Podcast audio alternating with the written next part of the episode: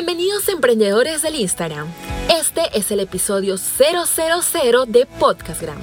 Mi nombre es Leslie Hoyos, felizmente casada con el Instagram, amante del social media, apasionada eternamente por la colaboración y el compartir valor a través de los contenidos. ¿Y qué es Podcastgram? Podcastgram es la combinación de Instagram más podcast, un sistema donde podrás encontrar las mejores herramientas, estrategias, ideas, acciones para convertir tu Instagram en tu verdadero negocio.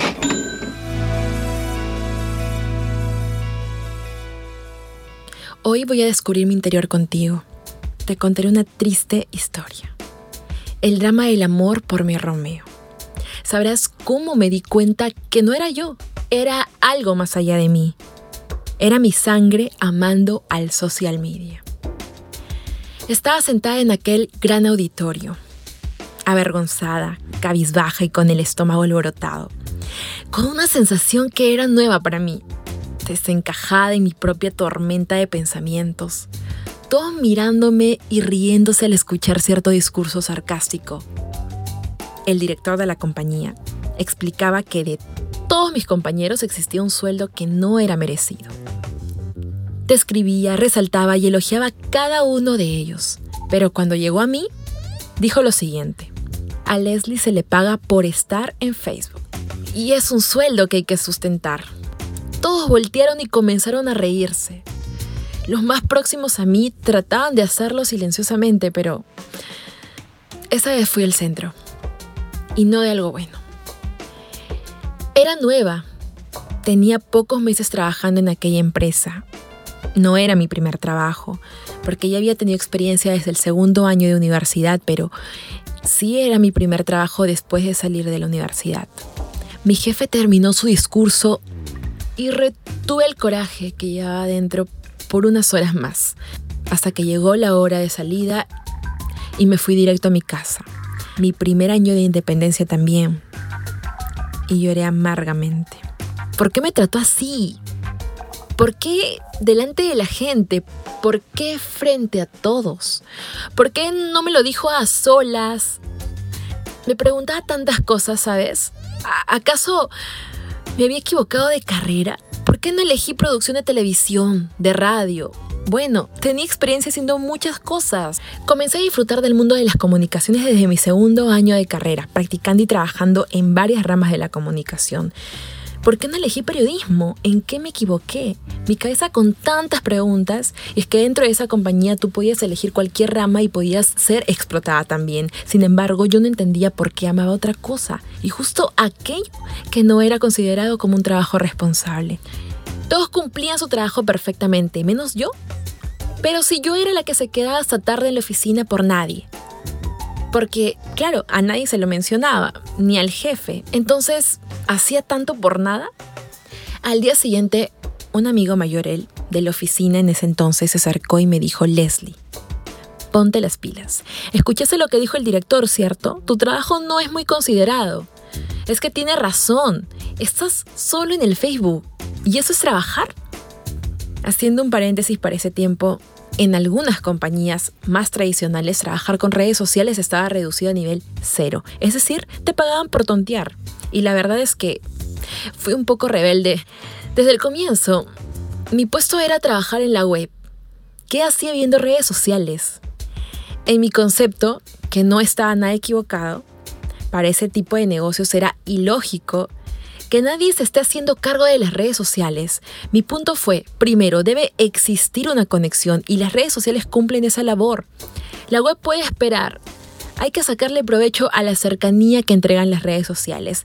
Debemos construir una comunidad. Fue por eso que sí, había hecho caso omiso al pedido de mi jefe. Desde el primer día que me dieron el cargo de web, fui a mis redes sociales, porque tenía determinación y sabía perfectamente el valor de mi decisión. Entonces volví en mí y dije, necesito demostrar. Pero ¿en qué momento? Necesitaba una oportunidad, solo una. Tenía que demostrar a mi jefe que mi puesto tenía futuro. Y estaba en el presente, tenía presente también. Mi jefe era una persona sumamente ocupada, con muchísima carga laboral. Era un poco difícil llegar a él. Bueno, a no ser que sea invitada a alguna reunión y efectivamente, felizmente, escuché que una había tenido una reunión con él, así que quise aprovechar ese momento y conseguí colarme, por así decirlo, claro, anunciando que tenía un punto muy importante del que hablar, y para mi felicidad aceptaron. Agendé ese día con muchísima emoción. Comencé a preparar mi presentación. Es que debía ser la presentación.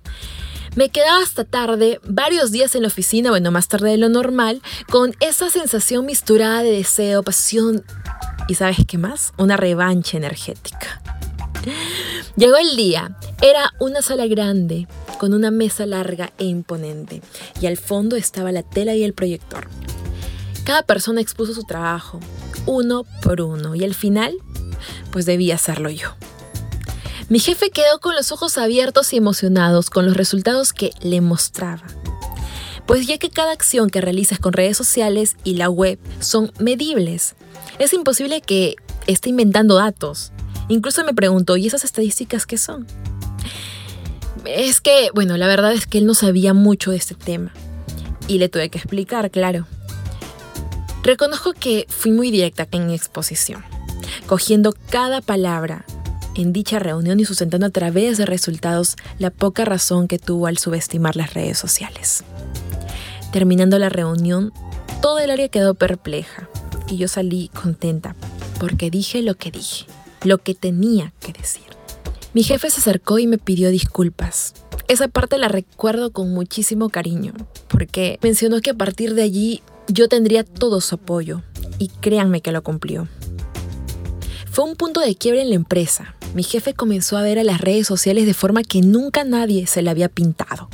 Me cogió mucho cariño y desde allí no hubo ninguna reunión que no haya elogiado su influencia. Pasaron los años y por haceres de la vida nos hemos visto trabajando en el extranjero, cada uno en su área y él aprovechando los momentos para felicitarme por los logros que alcanzaba afuera. ¿Por qué te conté esta historia? Porque la viví, me dolió, la luché, con mucha determinación y persistí. Créeme que en cada etapa de la historia no fue absolutamente nada fácil. Estaba llena de miedos, ideas, prejuicios y harto trabajo por hacer. Pero eso pasa cuando uno ama lo que hace. Cuéntame qué tanto amas. ¿Qué es eso con lo que sueñas todos los días donde las horas pasan y pasan, sin que te des cuenta que le dedicaste demasiado tiempo? En mi caso, según lo que te conté, era conseguir el respaldo de mi jefe y puede así trabajar los resultados a través de las redes sociales. Y en tu caso, serán los resultados traducidos en venta. Sé obstinado, aprende y absorbe todo lo que puedas, pero sobre todo nunca dejes de creer en ti. Podcastgram será nuestra comunidad, donde te compartiré lo mejor de mí y no te garantizo que solo escuchando este podcast tu Instagram aumentará y rebosará en ventas, pero sí te garantizo que al escuchar, apuntar y tomar acción de cada clase vas a poder lograrlo. No va a ser fácil, pero debes persistir. Te voy a ayudar a recordar los podcasts que vayas escuchando porque quiero sellar contigo un compromiso de entregarte valor y a la vez tú me lo puedas retribuir aprendiendo cada lección con acción. ¿Comenzamos juntos de la mano? En mi Instagram encontrarás materiales educativos gratis, como videos y posts que te darán todos los alcances e información adicional de los temas que vayamos tratando aquí. Solo búscame como Leslie Hoyos-bajo. Muchas gracias por haberte quedado hasta el final de este podcast. Si llegaste hasta aquí es porque tienes determinación. Te mando un beso gigante, te digo y te animo a que juntos podamos con mucha persistencia llegar a los objetivos trazados. Nos vemos la próxima semana en el primer episodio. Un besote.